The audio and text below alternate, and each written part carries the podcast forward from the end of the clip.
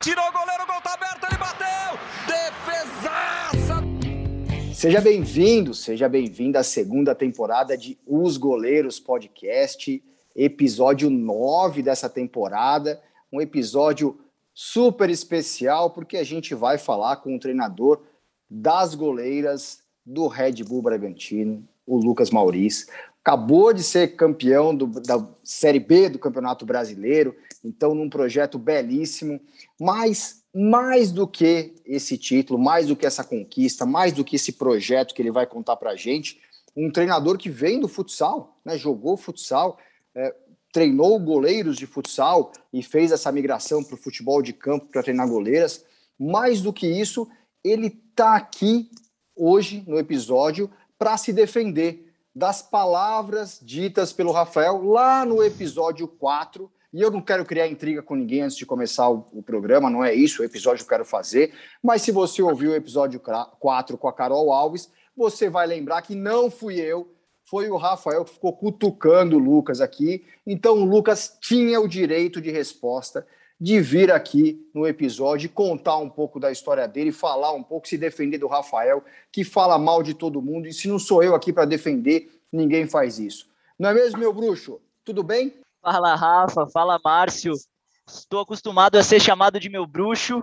Fala, Márcio. Fala, Lucas. Cara, prazerzaço ter você aqui, meu. Mas depois você conta essa história aí, ô, ô, ô, ô Márcio, porque tem aquele ditado de que quem bate esquece, quem apanha não, hein? Eu não tô lembrado direito disso daí, não. Cara, prazerzaço estar tá falando aí com você, Lucas. Obrigado pelo convite, meu. O Lucas, treinador de goleiro aí da nova geração, que fez essa migração aí, né, do, do salão para o campo. Mais uma vez, obrigado aí pelo, por, por ter aceitado o convite, cara. É um prazer enorme estar falando aqui com vocês. Eu acompanho o trabalho de vocês aí, né, conhecido do, do Rafa desde, desde antes, e estou aqui com certeza no meio de muita gente muito fera e é um prazer enorme estar falando. Eu espero que o, espero que o bate-papo seja muito legal. É, e é isso aí, cara. Eu estou treinando esse, essa resposta que está entalada aqui na garganta há muito tempo. E quem quiser ouvir tem que, tem que ouvir até o final aí. Vamos deixar para o final aí, a gente lava a roupa suja. É isso aí. Quem quiser entender esse contexto todo, ó, episódio 4, temporada 2, agora com a Carol Alves, que é a goleira do Red Bull Bragantino, é, foi super importante nessa temporada é, que o Red Bull teve, né, de ascensão para a Série A. E o Lucas, obviamente, vai contar sobre tudo isso. Lucas, queria que você já começasse contando para a gente um pouquinho é, deste ano fantástico, né? Poxa, né, disputando ainda, né? Estamos gravando no finalzinho de setembro Ainda tem a um do Paulistão para vocês já começar a se preparar aí para o Brasileirão do ano que vem, mas a reta final ali é, da classificação, né, da confirmação para subir é, para a elite do futebol feminino no ano que vem, no ano de 2022, foi muito importante. Queria que você contasse um pouquinho dessa preparação também, porque os jogos foram se tornando mais difíceis, né? Sim, com certeza. É, pô, assim, é, o o projeto é novo, né? O projeto do Red Bull é o segundo ano do, de projeto do futebol feminino. Para mim é um prazer imenso estar tá participando desse projeto. Eu já estava no clube antes, é, nas categorias menores, o que a gente chama lá de Under My Wing, que é as categorias até o sub-13, né, as categorias de iniciação. E no ano passado surgiu essa oportunidade, né, por conta da pandemia também, Uh, os meninos, né, os mais novos, as categorias menores, não estavam treinando presencial, só estavam no formato online. O feminino precisou de uma ajuda e foi em questão, em questão de dias, assim, que eu recebi um telefonema para ver se eu tinha essa disponibilidade, essa vontade de ajudar.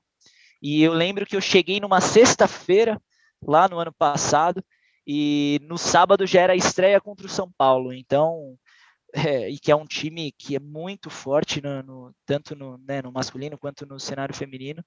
E no ano passado foi um desafio enorme porque eu, ao mesmo tempo que eu estava conhecendo as pessoas, né, estava chegando num lugar novo, conhecendo as pessoas, tanto tanto as pessoas de comissão quanto as atletas e me adaptando durante o campeonato. E já no ano passado, no primeiro no primeiro campeonato, a gente já fez uma campanha muito legal, muito boa. Chegamos na semifinal do Campeonato Paulista e conseguimos o acesso para o Campeonato Brasileiro, né, para disputar a Série B nesse ano. Então, nesse ano um pouco mais é, ambientado, digamos assim, com mais tempo, conhecendo já as pessoas, me adaptando já à forma né, da, da comissão de trabalhar, me adaptando melhor às, às atletas. Então, com um pouco mais de planejamento, um pouco mais de, de tranquilidade, a gente conseguiu fazer essa campanha, né? Numa primeira fase que foi é, muito boa, né? A gente passou a primeira fase aí sem sofrer gols, e aí, especialmente, né, pensando na, nas goleiras, né? E, e eu incluo sempre todas, porque o trabalho de todas é a gente sempre enaltece, né? No dia a dia, o quanto que todas as goleiras são, são importantes para o processo. E a gente fez uma primeira fase muito boa e numa segunda fase que foi muito difícil, a gente enfrentou times muito bons e a gente foi se superando, ganhamos, né, a gente ganhou no, do Atlético Paranaense, que foi o jogo do acesso, inclusive nos pênaltis também. Então não foi fácil não, não foi não foi molezinha não. O título e o acesso precisa ser muito bem comemorado porque foi foi duro. Qual que, qual que foi o, o, o jeito uh, de lidar com uh, treinamento com as mulheres, cara? O que, que você tipo assim uh, é claro que teve, a, sua experiência maior é, foram com, com, com garotos, com homens, qual que foi a diferença que você sentiu logo de cara de treinar uh, mulheres? Cara, assim, sendo bem sincero, isso é uma coisa que eu sempre me questionei em relação à diferença de trabalhar com, com homens e mulheres, né? Para além das questões físicas, né? De adaptações fisiológicas e tudo mais. É, acredito que, acho que a pergunta talvez até principalmente seja não, não seja necessariamente isso, né? Porque uhum. as diferenças elas são claras, as adaptações ao treino e tudo mais. Até porque a gente tem, né, na, no departamento médico, na preparação física, profissionais também que dão um auxílio muito importante. Então, assim, já logo de cara, eu acho que uma coisa que foi muito legal até é o controle que a gente faz do ciclo menstrual, que tem muito a ver com as adaptações delas ao treino para além de questões né, comportamentais e de humor, que é relevante, de como você lida ali no dia a dia, mas também para as adaptações no treino. Então, é, você considerar o ciclo menstrual para saber quando está como que vai responder aos estímulos, isso, isso para mim, no, eu lembro que no primeiro momento foi muito legal, e eu tentei me apoiar muito ali no, no DM, na preparação física, para entender como que eu podia é, levar isso em consideração.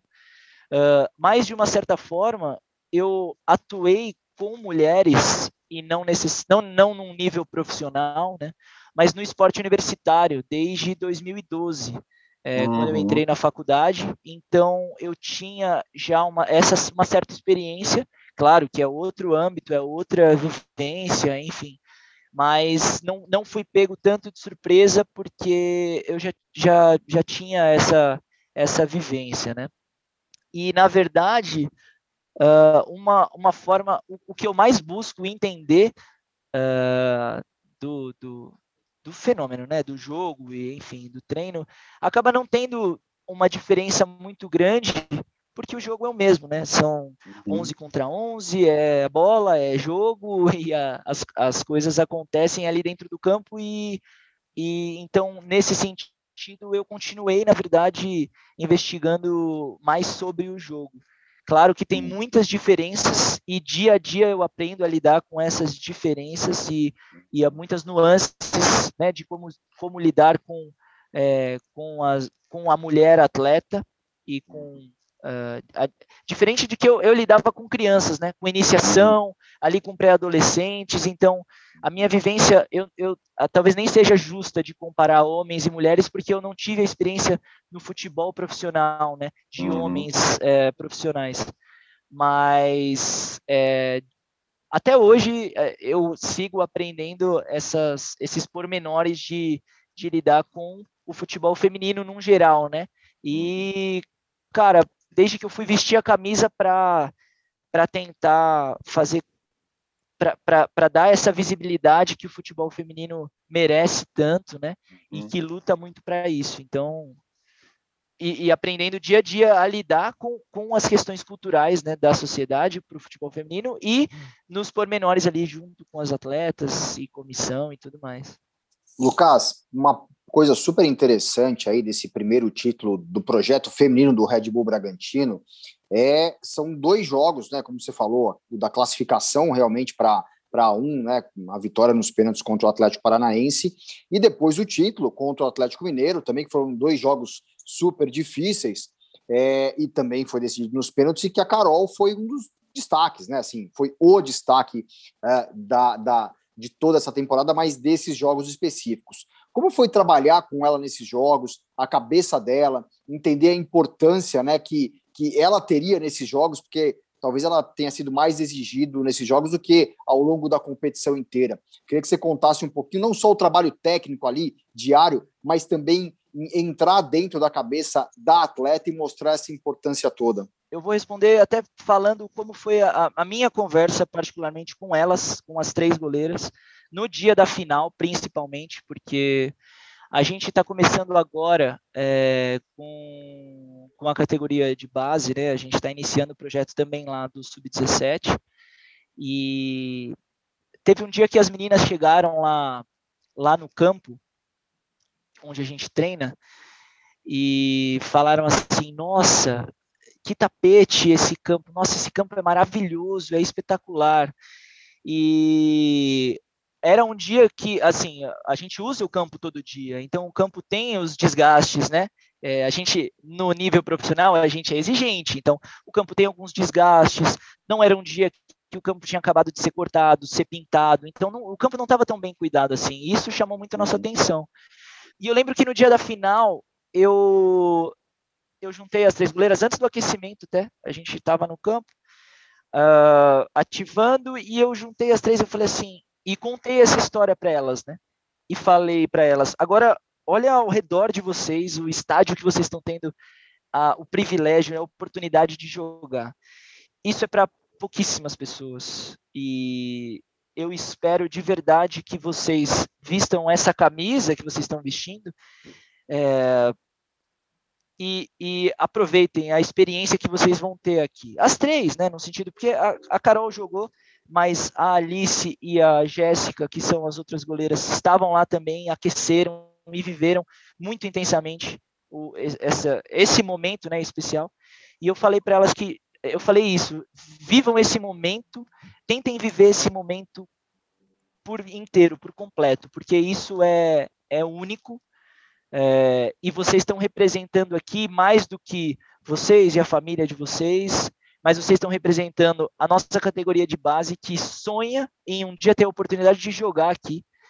E mais do que a nossa categoria de base, vocês representam o futebol feminino num geral que sofre muito com muita coisa, com estrutura, com oportunidade, com, com visibilidade, e vocês estão vivendo isso. Isso vocês vão contar para a vida inteira de vocês, é, independente do resultado.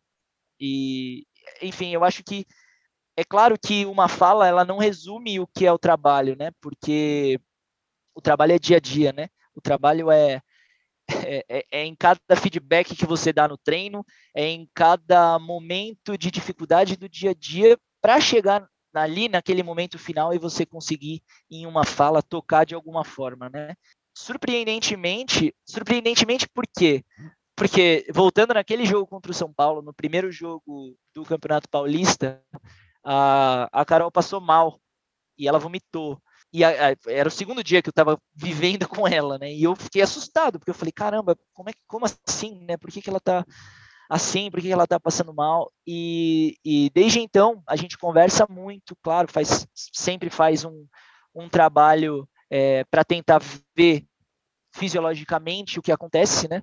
De aliment melhorar a alimentação e tudo mais. E também uma forma de como lidar com a ansiedade é, para jogo, porque isso influencia muito também, né?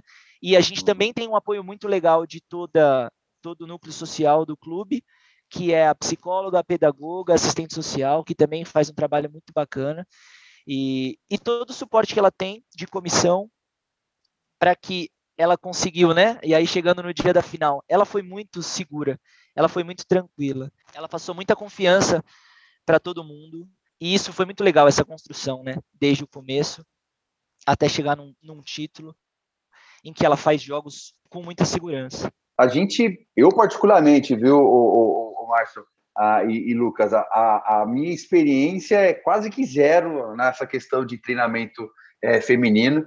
E até mesmo aqui na, na, na nossa academia, é, pouquíssimas vezes vieram garotas assim para treinar, mas ah, uma coisa que eu posso destacar, cara, é a vontade que elas têm. Eu não sei se é, é, é, é para provar para os outros, ah, assim, ah, que tem que fazer algo diferente, mas ah, a, questões de, de, de, de, alguns dias atrás, é, veio fazer uma aula experimental, uma garotinha jovem, assim, dos 10 anos, mas assim, é, uma vontade que, que me espantou, que era diferente até dos, dos outros garotos, porque uh, uh, eu vejo isso uma. Para eles são normal, é, é, normal treinar, vamos dizer, mas para elas eu acho que não. Assim, eu ainda não tenho uma opinião é, é, é, é formada assim em relação a isso, o porquê eu fiquei, eu fico pensando em relação a isso, a, a, da onde que vem, né? Essa, essa, essa atenção, sabe? era algo diferente. E quando as coisas não vão bem, ô, ô Lucas? Porque numa temporada é possível você vivenciar também situações ruins. Como é que é essa questão da cobrança delas? Como que elas se cobram? Como que fica o ambiente? Ah, porque quando está tudo bem, está tudo bem. E quando as coisas não vão bem, como que é essa reação mais feminina para esse tipo de situação, cara? Cara, só, só comentando isso, né, da menina que você falou que chegou na escolinha e, e impressionou, né? Eu acho que tem muito aí da, acho que da questão da expectativa, né? Da expectativa uh, da sociedade mesmo como um todo, no sentido de olhar olhar para a menina com uma certa é, fragilidade, né? Fragilidade, delicadeza. E aí quando rola a bola, né? Quando você chuta, ela voa, ela cai, ela toma bolada na cara e não tá nem aí. Caramba, porra, como assim? Como assim a menina faz isso, né? Eu acho que essa questão da hum. expectativa acaba, que acaba quebrando, isso impressiona. E eu acho que hum. também por uma questão de, é, às vezes, a, a menina que se predispõe a, a ir para uma escolinha, seja ela de goleiro, ou seja ela uma escolinha, ela sabe que ela está indo para uma turma, se é que as meninas são aceitas nessa turma, né? Ela sabe que ela ela está indo para uma para um lugar que vão que ela vai estar tá em evidência, vão olhar muito para o que, que ela está fazendo, né?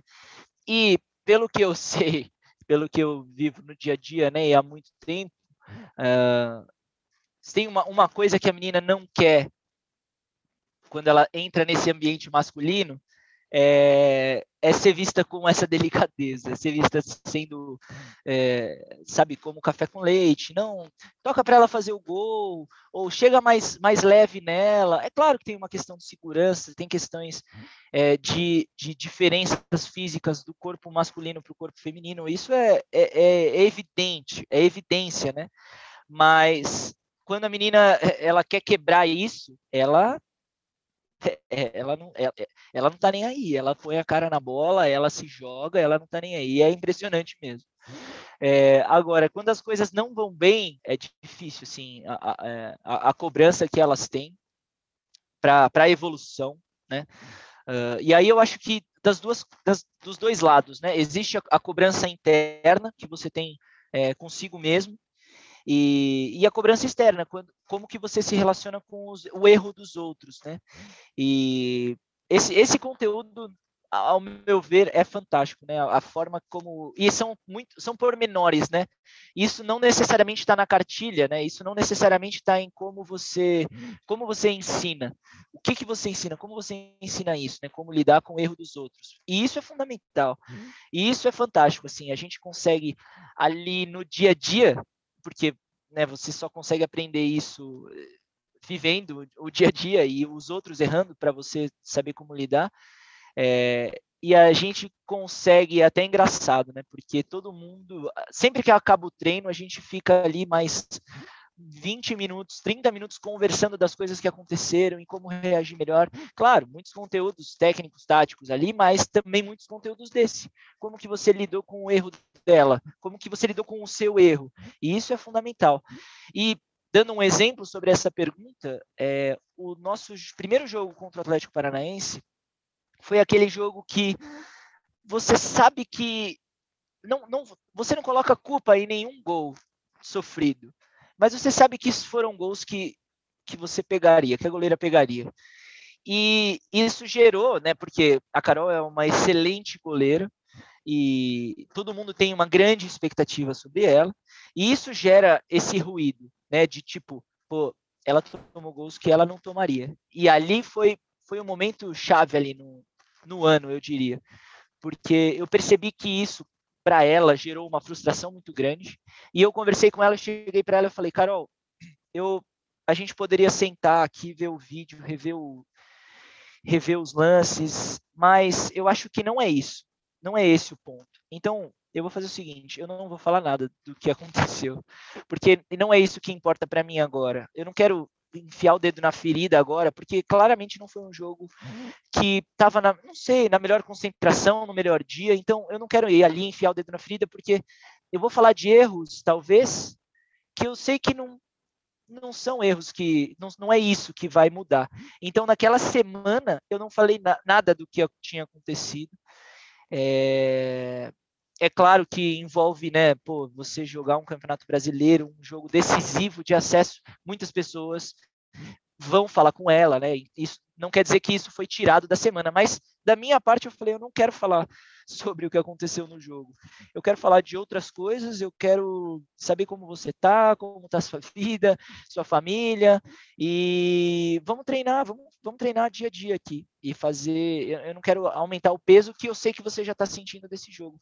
E é, não, não digo que foi por isso, né? Muito longe de, de mim é, colocar esse crédito, mas até numa conversa que a gente teve, ela falou que isso foi muito importante para ela. É, e no segundo jogo contra o Atlético Paranaense, além de, de ter sido decisiva nos pênaltis, ela também hum. fez uma defesa no final do segundo tempo que foi, foi fundamental ali no momento do jogo que não poderíamos tomar o gol e ela foi, foi decisiva, como foi muitas vezes durante o campeonato. Mas ali para mim foi a, a, a, virada da chave, sabe? De se recuperar de um jogo ruim. Ruim entre aspas, porque não foi um jogo ruim, mas se recuperar de um jogo duvidoso. E isso para mim, na verdade, é um dos grandes desafios, né, da posição. Lucas, fantástico você falar sobre isso, porque Rafa me recorda a grande entrevista, o grande bate-papo que a gente teve com o professor Agnaldo Moreira, o Guigui, que por tantos anos né, é, está e esteve no Corinthians, né, está no Corinthians, né, ele não, não saiu, continua por lá, é o episódio 34 da primeira temporada, todo goleiro, amador ou profissional tem que ouvir essa entrevista, que é uma história, uma lição do que aconteceu na posição, essa evolução toda, e o Guigui conta nessa entrevista que teve uma coisa muito parecida, Lucas, com o que você viveu com a Carol, entre ele e o Leão. Ele chegou a treinar o Leão no Palmeiras, foi a primeira experiência dele ali como treinador de goleiros. O Leão errou num jogo e o Leão cobrou ele também de falar: pô, você não vai falar nada do erro? Ele falou: não. É, esse é um, é um, foi uma casualidade do jogo. Se você repetir essa bola, sei lá, 100 vezes, você não vai errar. Vamos partir para o próximo. Então, é tão importante né, essa sensibilidade do treinador, é, que isso, né, acho que faz toda a diferença para o goleiro crescer. E muitas vezes você não precisa crescer treinando mais, mas são palavras na hora certa, né, Rafa? Você lembra disso?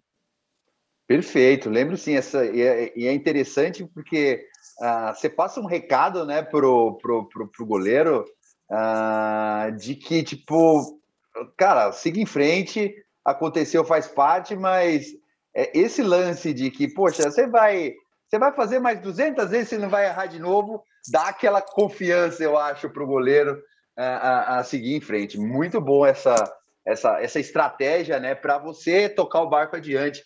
Que assim, ó, não sei se o Lucas vai concordar comigo, mas goleiro é, é, é, é muito mais mental, né? Essa questão muito mais centrado, emocional para conseguir desempenhar aí a, a, essa função. Né? Nossa, é, é, demais, é demais. É, é muito importante ter, ter uma mentalidade forte, ter uma mentalidade forte, porque inclusive hoje, acompanhando um pouquinho do, do jogo do, do futsal, né, da seleção brasileira, é, Brasil e Japão. O Guita toma um gol, no, um erro dele, e o primeiro gol, 0 a 0 ele toma o primeiro gol. Então, e, e assim, se você não é forte mentalmente para lidar com isso durante o jogo, você, você passa você passa para o resto do time que você já não está mais confiante e aí é, pode ser pode ser irreversível, né? E durante o jogo ele uhum. fez, ele deu assistência para o primeiro gol do Brasil, ele ele foi muito bem no jogo. Então parece que ele não sentiu que ele tomou esse gol. É isso. A mentalidade é uma coisa muito importante, fundamental, fundamental. Muito bom, Lucas, que você tocou no futsal, porque eu queria não só é, recordar aí que você contasse para quem está nos ouvindo sobre a sua trajetória no futsal, sobre esse seu começo, mas também entender o quanto você consegue levar para o campo das técnicas do futsal. Então, eu lembro que na entrevista com a Carol, ela sempre destacou esse o que ela gosta, né, de viver o um contra um, né? Essa coisa que no futsal é praticamente o tempo inteiro, né? É, dá para levar as técnicas, né? E tem muita gente que fala que aquela saída em X, na verdade, não foi o Neuer que criou, não foi o futebol alemão, os goleiros alemães, mas é uma adaptação do futsal, né? O futsal sempre teve essa, essa saída como um recurso, né? Então eu queria que você contasse um pouquinho disso para os nossos ouvintes. Cara, é, eu sou até talvez meio suspeito para falar, porque a minha origem é do futsal, né? É, eu, como atleta, é, eu tive uma experiência no futsal, na categoria de base, é, cheguei a jogar no Santos, inclusive treinei um ano lá no sub-20 com o Rafinha, o Rafael Chiasso, um dos, uma das grandes referências aí, né, no futsal, no treinamento de, de goleiros. Agora está na base do Santos, né, no futebol.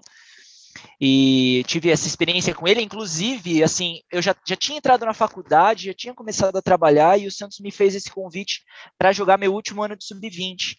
E foi, foi curioso, porque eu levei esse convite como uma oportunidade de estágio, assim, porque eu não tinha minhas pretensões para me profissionalizar como atleta no futsal, mas eu olhei para essa experiência de treinar um ano com uma referência no treinamento de, de goleiro, eu não pensei duas vezes. Eu fui, treinei esse ano com ele e eu sou, eu sou um pouco suspeito para falar porque eu venho muito dessa escola, né, da, da dessas técnicas de enfrentamento do, do futsal para o futebol.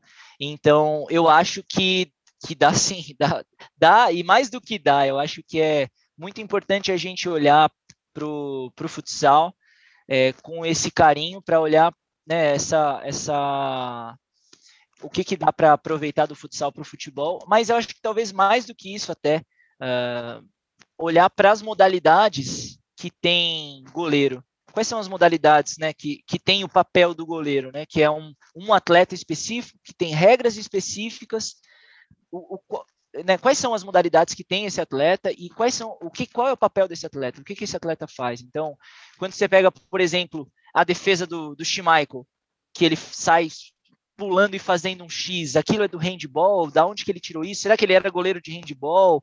Enfim, então, acho que quando você olha para a tarefa é, que tem o goleiro, né, que ele defende a meta ali, é, você consegue ter esse intercâmbio entre várias modalidades, né? E eu vindo do futsal, tendo essa origem, acabo sim aproveitando muita coisa que eu vivenciei é, como atleta e como treinador também. Então, é, eu acho que a gente precisa ter esse olhar, sim, com carinho. Dá para aproveitar muita coisa. Eu acho que tem que ter cuidados, porque também tem diferenças fundamentais, né? É, também não é uma, uma transferência, digamos assim, né, que ela é direta e independente, porque tem, tem nuances aí que o futebol, os espaços, né, o terreno que o futsal não necessariamente proporciona, mas eu acho que a gente tem que olhar para isso, para todas as vantagens e desvantagens que tem na transição das, das duas ou mais modalidades, né?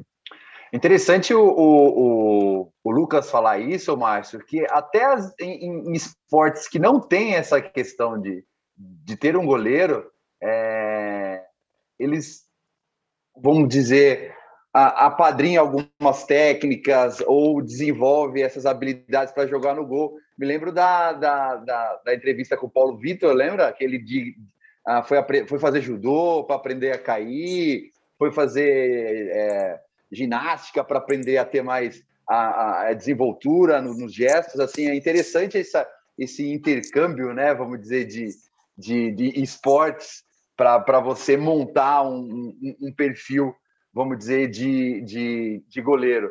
É... Ô, Lucas, mas por que goleiro, velho? Por acaso tem alguma, alguma coisa no sangue aí de goleiro, meu? Cara, apesar de ter essa coisa no sangue, é, eu acho que não, não necessariamente foi por conta disso, né?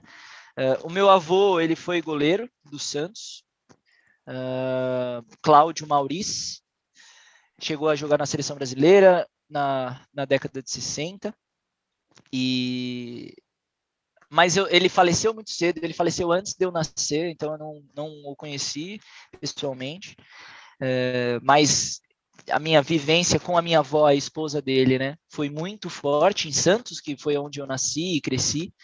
É, mas eu nunca tive essa essa influência direta, assim, no sentido de, olha, seu avô foi goleiro, você tem que ser goleiro, alguma coisa nesse sentido.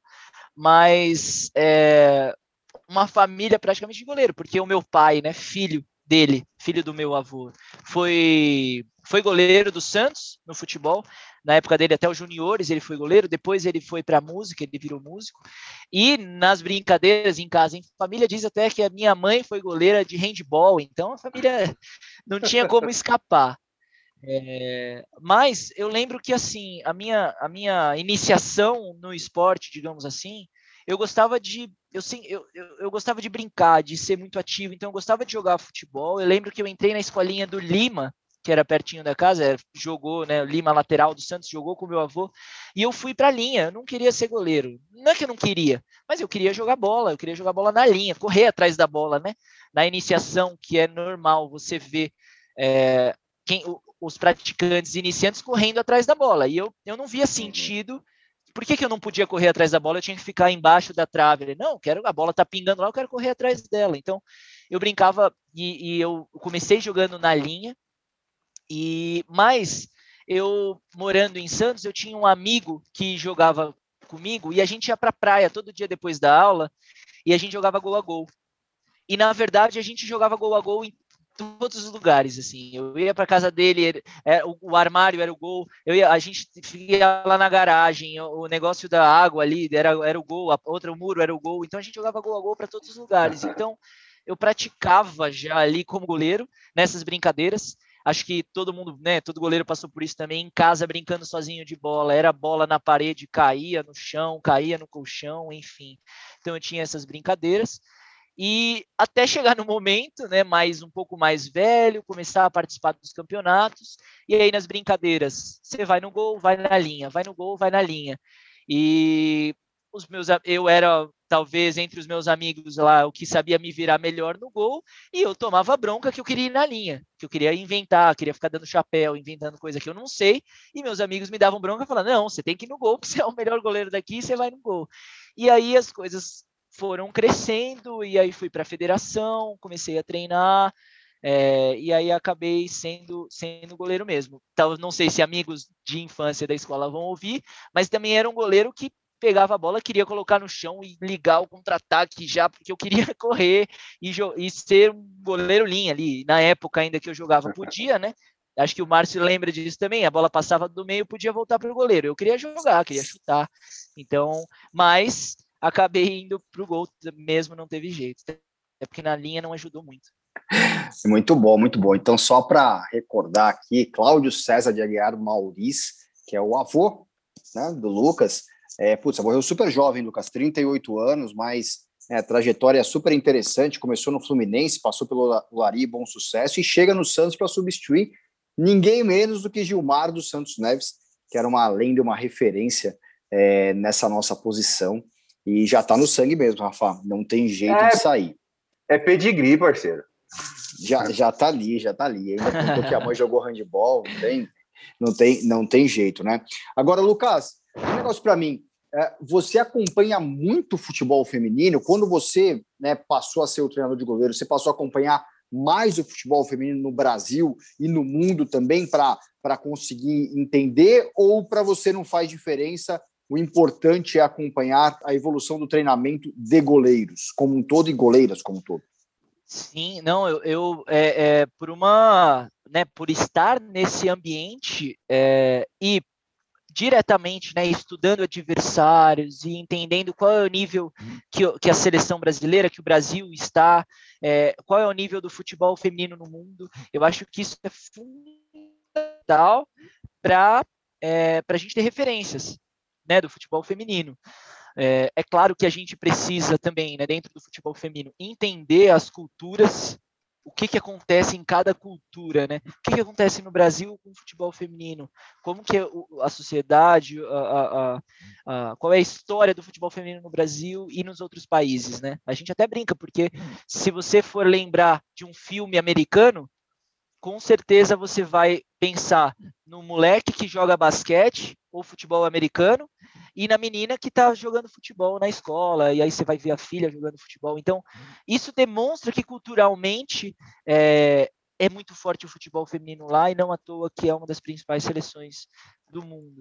Então, e assim, eu eu provoco isso nas goleiras, eu tenho pretensões altas e eu falo para elas também, né?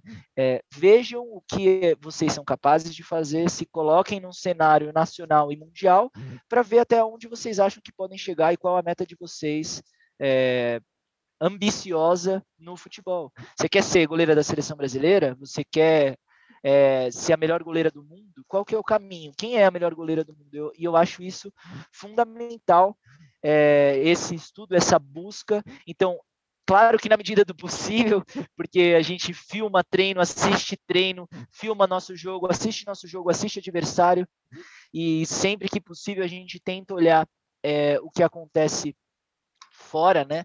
Fora da nossa competição, fora do nosso país, mas é fundamental a gente a gente estar tá por dentro do que acontece sim. E eu acho que é, diferente de como era antes, uh, que a busca para acompanhar o futebol feminino tinha que ser muito ativa para você antigamente para você ver futebol feminino nossa, o que, que você precisava fazer, né, para conseguir assistir? E hoje é muito mais acessível. A nossa final foi transmitida na Sport TV, então é muito mais acessível você ver.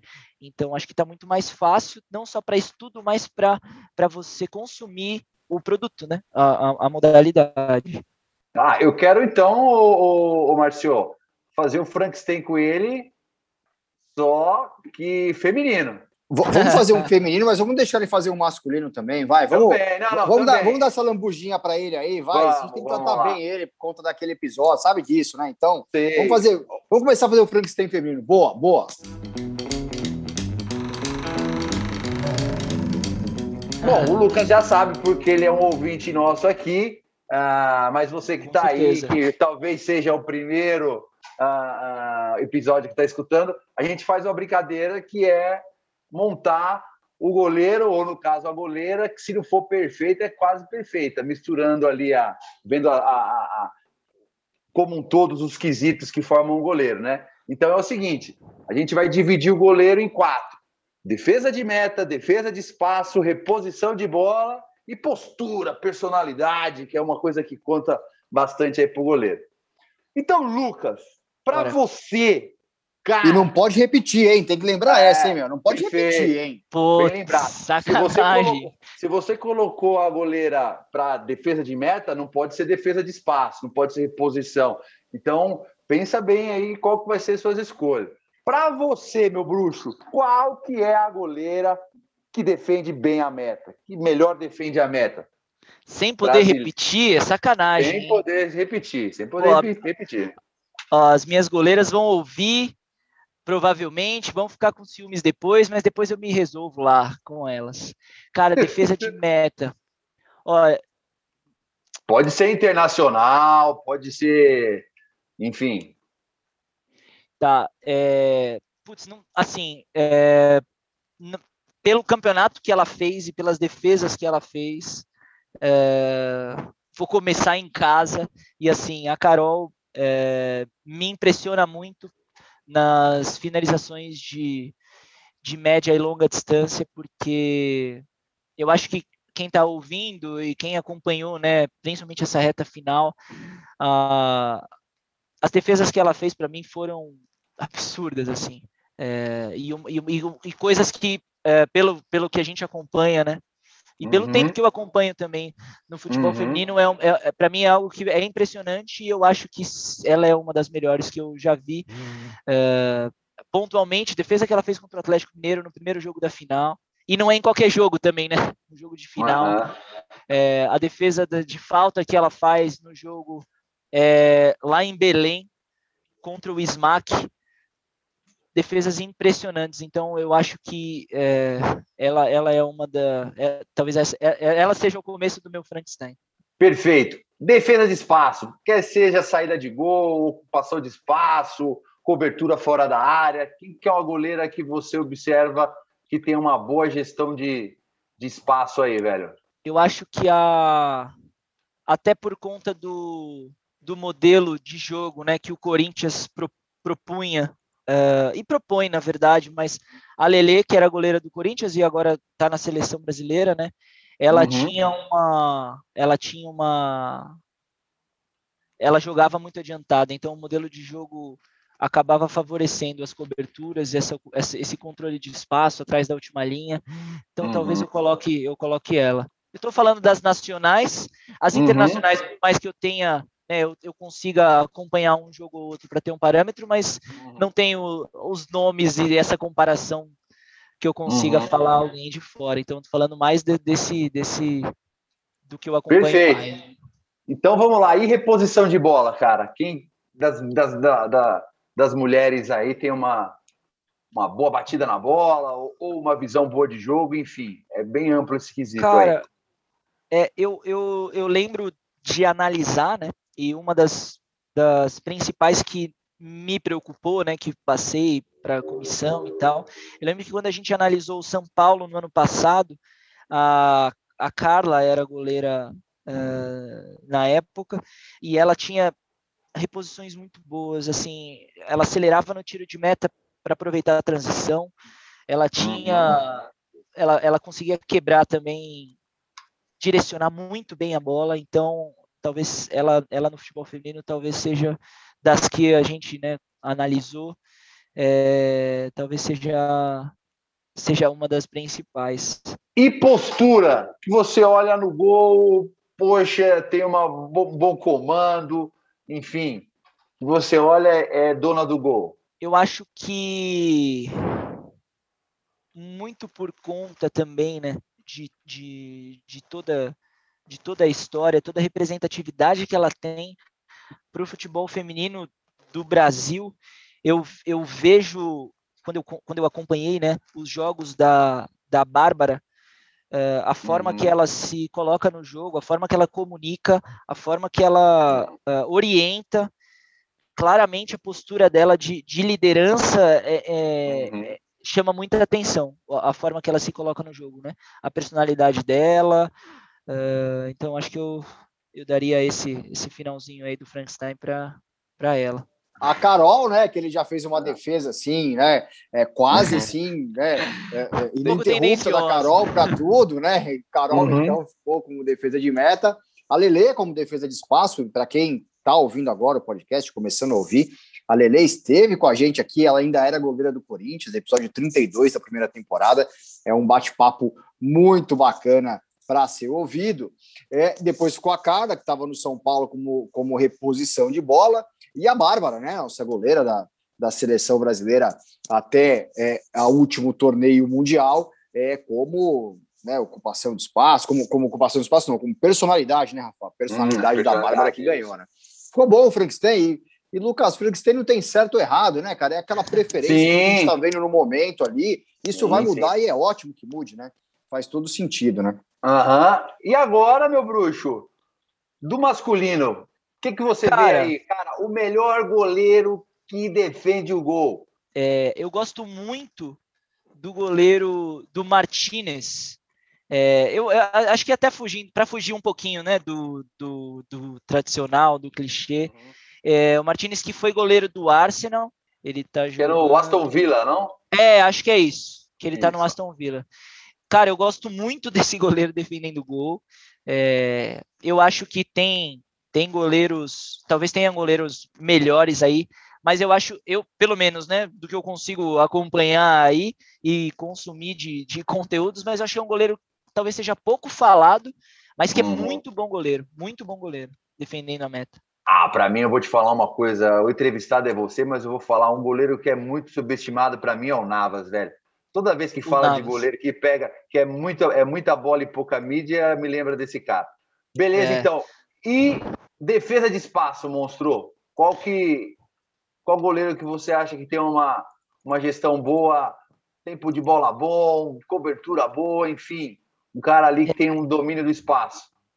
Putz, eu acho que não tem como fugir aí do clichê, porque eu acho que foi um cara que desconstruiu e reinventou e foi disruptivo no, na época, para época, enfim, para esse momento que a gente está vivendo agora, que foi o Neuer, né? Pensando uhum. nas coberturas, principalmente. Então, eu acho que junto com mais do que uh, as coberturas, eu acho que o, a, o amadurecimento dele, no, justamente nesse aspecto, porque você via antes, no começo, coberturas, cara, dá, tem vídeo dele fazendo cobertura na frente do, do meio campo, no campo ofensivo, uhum. e, e você enxerga esse momento que ele vem com essa com esse com essa essa forma de jogar, né? E e você acompanha o amadurecimento dele, né, de decisões um pouco mais conservadoras, que não necessariamente vale a pena talvez cobrir tanto espaço assim, uma interação melhor com os zagueiros. Então, eu acho uhum. que ele não tem como não ser. Cara, eu vou te falar uma coisa. É... Você falando aqui, eu tô querendo buscar algum lance que ele saiu catando cavaco, que saiu catando borboleta. É difícil de lembrar uma, uma, alguma falha de, do, do Neuer nessa questão de de defesa de espaço. Eu, particularmente, não lembro. Você lembra, Marcião, de alguma? Cara, também não lembro, né? Ele vai muito, ele é muito decisivo, né, cara? Ele vai, vai então, mesmo, né, cara? É. Ele é, ele é, é, difícil você lembrar assim uma alguma falha uh, nesse quesito que é o que chama atenção. E poxa, eu, eu, eu até digo que nem seria clichê, o, o, o Lucas. Eu acho que é realmente é. ele é uma unanimidade, cara, nessa, nessa questão. É. Tem, tem goleiros que fazem tão bem como, mas hoje é o que, poxa, de referência nessa, nesse, nesse fundamento aí é absurdo. E é. reposição é, de bola, monstro? E, e não só, assim, só pensando no Neuer ainda, é, uhum. nessa questão das coberturas, é, eu acho que quando você vê achar algum vídeo dele errando uma cobertura, por exemplo, ele resolve de outro jeito, fora da área. Então você até tem algumas coberturas que ele chega atrasado, por exemplo, mas ele corre atrás do cara, dá um carrinho e consegue bloquear o chute. Então, até é. nos erros ele consegue de alguma forma é, corrigir, né? E, uhum. e, e, esse quesito é muito complicado porque você, você vê muitas vezes é, erros, né? De, de, de coberturas, erros de dobra, que o goleiro tromba com o zagueiro. Então, é um, é um assunto aí bem delicado, né? De, de analisar, de como que é treinado isso, enfim, aí talvez daria assunto para outro para outro episódio. Vamos lá, é, o jogo ofensivo agora, né? Isso. Jogo ofensivo. Eu acho que, ah, olha, também vou ficar sendo bem clichêzão, mas também acho que não tem como fugir até muito por conta do momento que ele viveu com o Guardiola e o quanto que o Guardiola propõe, mas não dá, né? O Ederson é sacanagem. Não dá, uhum. não dá para não dá para ser outro. Seria sacanagem ser outro, né? A uhum. precisão que ele tem é... e acho que mais do que a precisão, acho que o que mais me impressiona é a forma como o, o time joga coletivamente com ele. Então, a forma como o time se, se oferece para ele, como ele se oferece, a coragem que tem para jogar, para ele hum. jogar. É, e o que acho que talvez o que mais me impressiona é que com ele tem jogo curto e jogo muito longo, porque não, uhum. a, além da precisão, ele tem uma potência absurda e você vê uma, uma interação dele com a última linha num timing uhum. que é muito difícil. Você tem aí uns 60 metros para alcançar num timing muito preciso. Então, é, essa é uma das coisas que mais me impressiona e eu acho que também não tem como não ser ele. Ele, ele só é recordista, né, do Guinness Book, né, é. de tiro de meta mais longe. É, exatamente. como é que não vou dar para ele, né, esse? E, meu bruxo, a questão da postura, velho. Quem que é aquele goleiro que você olha assim, você fala, poxa, esse cara comanda, esse cara tem uma, uma postura muito boa. Eu até falaria o Neuer de novo, mas eu sei que eu vou tomar bronca aqui, porque não pode falar. Uhum. porque eu acho que, porque eu acho que ele, ele para além de, de ser disruptivo com a questão das coberturas, né, ele desconstrói essa questão. Eu acho que ele também é um goleiro que você vê esteticamente, você olha e se fala, nossa, técnica toda errada, e uhum. ele não tá nem aí, ele é o melhor goleiro do mundo, foi o melhor goleiro do mundo por várias vezes, uhum. mas vou falar outro. É, cara, eu acho assim, pode ser o, o que já parou, né? Precisa pode. ser. Tá. Pode ser até se, se não tá mais aí. Eu acho que, cara, é, uma das coisas que, que me chamava atenção quando eu era né, jovem, adolescente, acompanhava, era, e depois parando para estudar isso, o quanto que o Rogério Ceni ele, ele tinha personalidade para para fazer as, as coisas que não eram tão comuns né, na época como uhum. justamente não só a questão não só bater falta né mas acho que a questão de jogar com os pés algumas defesas se você for olhar o Rogério Ceni jogando ele fazia um monte de defesa de bloqueio que uhum. era parecido com defesa de futsal assim uhum. alguns lances que até até falavam né que ele ajoelhava e tal ou lances de manchete eu acho que ele ele conseguia criar coisas ali e, e ter o que eu falo muito para as minhas goleiras é, ter argumento, ter argumento para falar, para defender o que você fez, para você. Uhum. É, e eu acho que ele, ele tinha muito, né? Ele tinha muito isso. Então, é, é, é, é isso, né? Muitos amam, muitos odeiam, mas é, eu acho que ele tinha uma, uma personalidade muito, muito forte, muito forte. Rafa, sabe que com o, o Lucas, né, tem, né, o, é, o sobrenome do Lucas completo, né? é o prenome, né, que chamam é, é, Lucas Davoglio Mauriz, né? E uhum. com esse, né, Davoglio, eu falei assim, putz, certamente, hora que vier a postura, ele vai falar no Gigi Buffon. O Gigi Buffon uhum. vai ser o cara, cara escolhido. Pensei nele.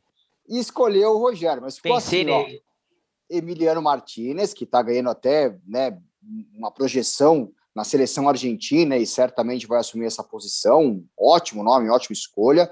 O Manuel Neuer, Ederson e Rogério Senna. Ficou bom esse Frank, hein, Rafa? Ficou bom, ficou bom. Aí, tá vendo? Demorou é, olha... não engatava nas goleiras, mas o goleiro foi, hein?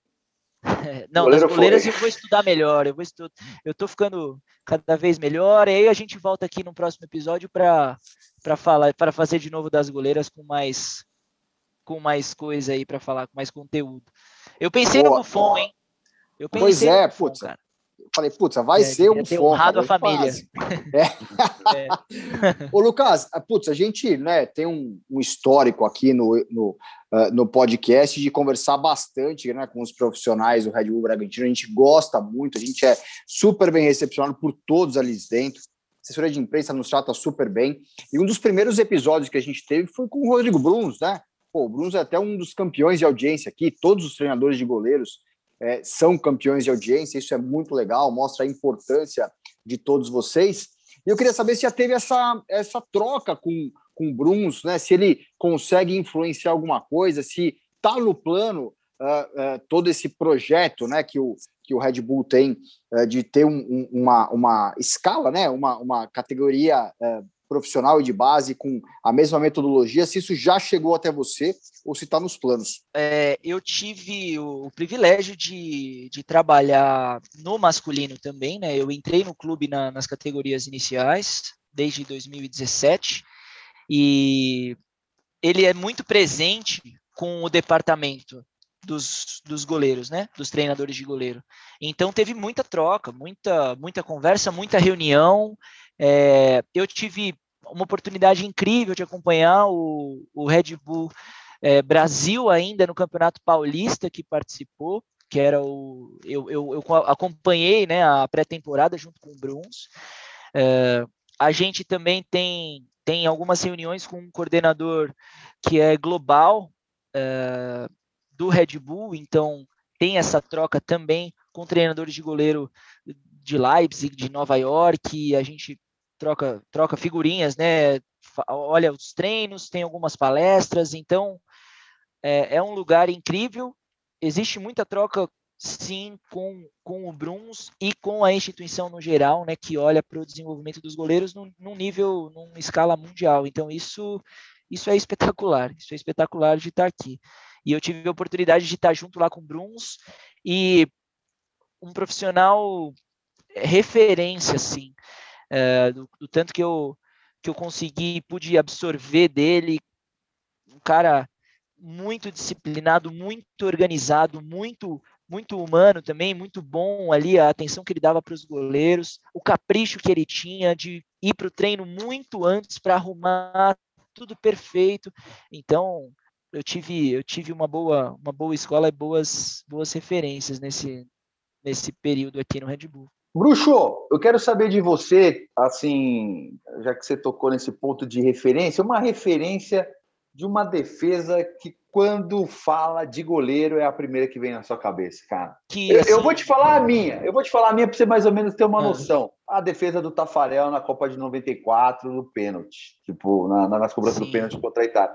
Essa daí é a, a, é a, a maior referência que eu tenho que assim, quando você fala, uma defesa de goleiro, porra, eu lembro dessa. Qual que é a sua? É, esse aí eu tinha um ano, hein, Rafa? Você não tinha nem a menor chance de lembrar dessa. Essa eu tinha dois Isso. anos, então, pô.